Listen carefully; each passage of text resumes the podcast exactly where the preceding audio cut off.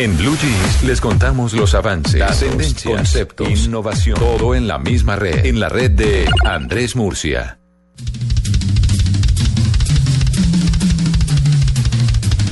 Oigan esa batería, ¿no?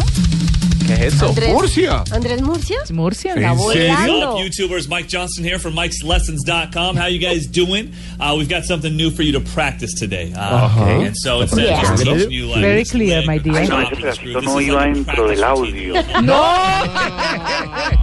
Se le coló, amiguito. delataron. Coló el profe. Sí, sí. Eh, y, y les pe- pensaba eh, mostrarles un poco de lo que- de mis avances, pero no no me funcionó el. No. Por mentiroso.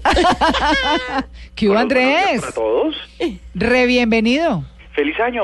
Lo mismo. Re welcome. ¿Cómo le fue? Venturoso 2016 para todos. Muchas gracias, muchas gracias. Bueno, y entonces hoy vamos a hablar de qué, de Google, que me encantó ese tema. Sí, resulta que mm, en realidad la generalidad de este tema es la privacidad. Seguimos teniendo problemas de privacidad en Internet.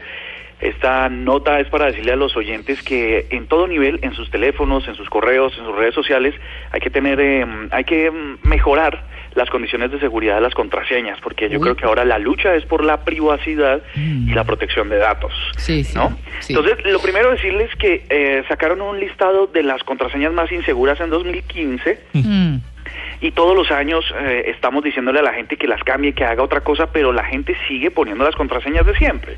En primer lugar está los números del 1 al 6. En segundo lugar, No. la palabra O sea, password. contraseña, 1, 2, 3, 4, 5, 6. No. Chicos, acaban ¿Ah? de decir la mía al aire. ¿eh? ¿Así? La de la tarjeta de débito. La de crédito. Entonces cámbiela, Ustedes 6, pueden 5, 4, 3, 2, 1.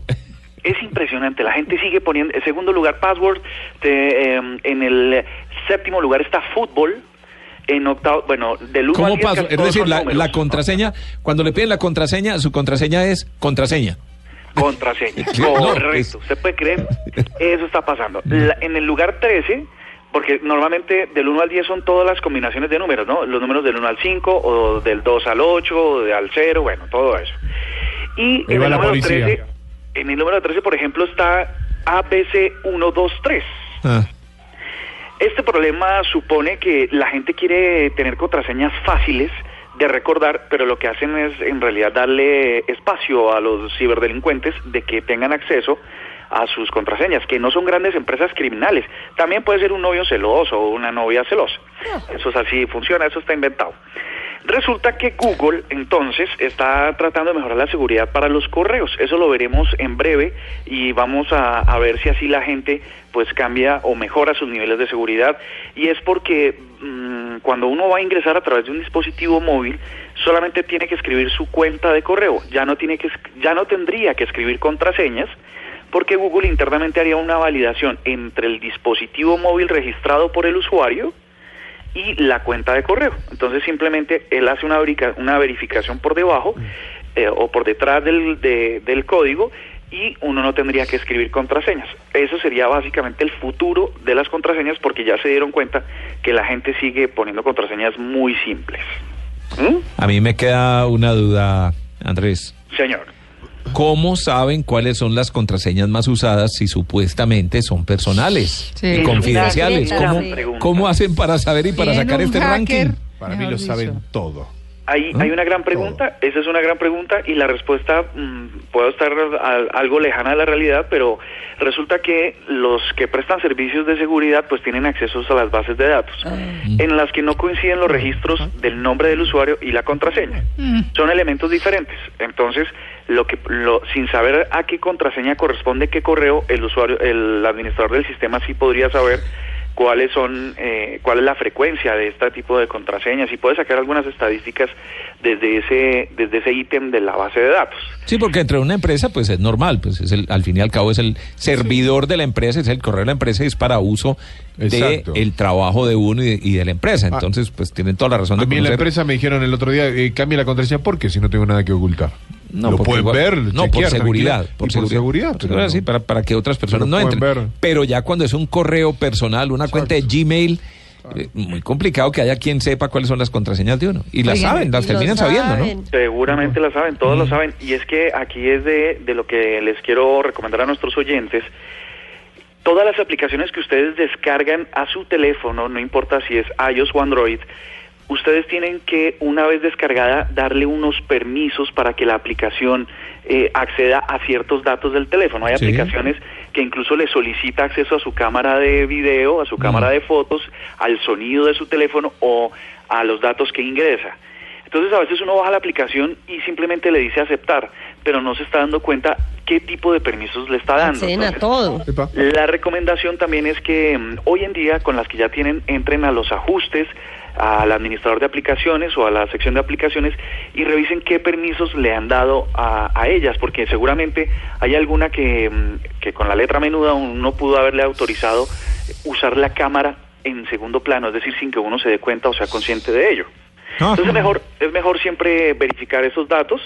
Eh, la solicitud es que para cada servicio de redes sociales y de correo electrónico, si usted tiene varios, eh, tenga una clave diferente para cada uno. Porque No.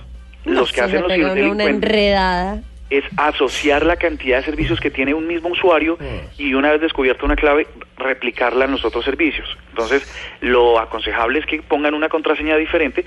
Eh, normalmente dicen que si usted pone una frasecita con mayúsculas y minúsculas y con algún signo, eso le es de fácil recordación y es difícil que sea logrado por los eh, por los ciberdelincuentes. Y lo último que quería contarles acerca de la privacidad es que en Alemania se pusieron duros con eso de la privacidad y la protección de datos, incluso para las parejas. Yo sé que no es el caso de ninguno de la mesa de trabajo, pero seguramente sí de alguno de nuestros oyentes.